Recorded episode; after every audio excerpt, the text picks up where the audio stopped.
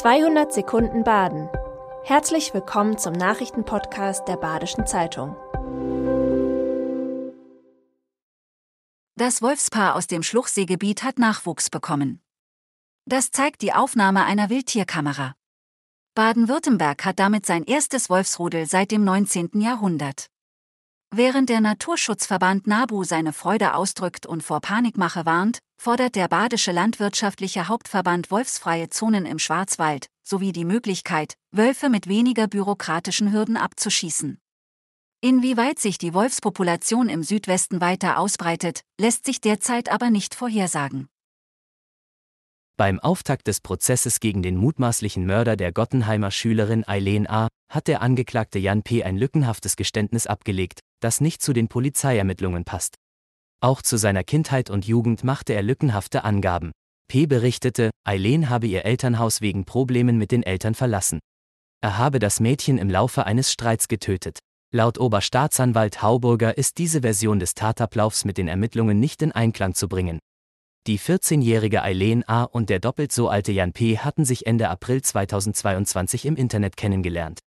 P. habe das Mädchen mit intimen Fotos erpresst und sie nach einem Vergewaltigungsversuch erwürgt, so Hauburger.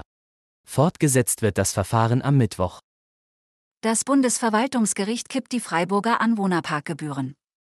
2021 hatte Freiburg für Anwohnerparkgebühren von jährlich 240 bis 480 Euro erlassen, je nach Länge des Autos. Das Gericht erklärt diese nun für unwirksam. Das Rathaus hätte keine Satzung, sondern nur eine Rechtsverordnung erlassen dürfen. Außerdem sei die Staffelung nach Fahrzeuglänge zu pauschal und für die Ermäßigung nach sozialen Gesichtspunkten fehle die Rechtsgrundlage. Was das Urteil für die Autobesitzer in den betroffenen Gebieten bedeutet, ist noch nicht klar. Vorerst werden aber keine weiteren Parkausweise ausgegeben.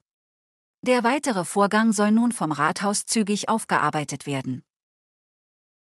Weil sie weniger Gehalt als ihr Vorgänger und ihr Nachfolger erhielt, erwägt die ehemalige Todmoser Bürgermeisterin Jeanette Fuchs, die Kommune auf Nachzahlung zu verklagen. Sie wurde nach Entscheidung des Gemeinderates zu ihrem Amtsbeginn 2014 in der Besoldungsstufe A14 eingruppiert.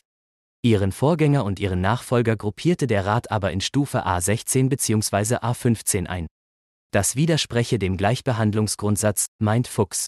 Laut Rechtsanwalt Jörg Düsselberg sind für die geringere Besoldung von Jeanette Fuchs keine Sachgründe erkennbar. Ein vergleichbarer Fall endete in Müllheim kürzlich in einer Nachzahlung von rund 50.000 Euro. 6000 begeisterte Fans haben am Dienstagabend den Auftritt von Peter Fox auf dem Münsterplatz erlebt. Zwar sorgte der verzögerte Einlass zunächst für eine lange Warteschlange. Doch die Stimmung während des Konzerts machte das wieder wett. Alle großen Hits schmetterte Peter Fox am lauen Sommerabend über den Münsterplatz. Genau sowas hat in Freiburg gefehlt, sagten Fans immer wieder. Das war 200 Sekunden Baden. Immer montags bis freitags ab 6.30 Uhr. Aktuelle Nachrichten rund um die Uhr gibt's auf der Website der Badischen Zeitung badische-zeitung.de.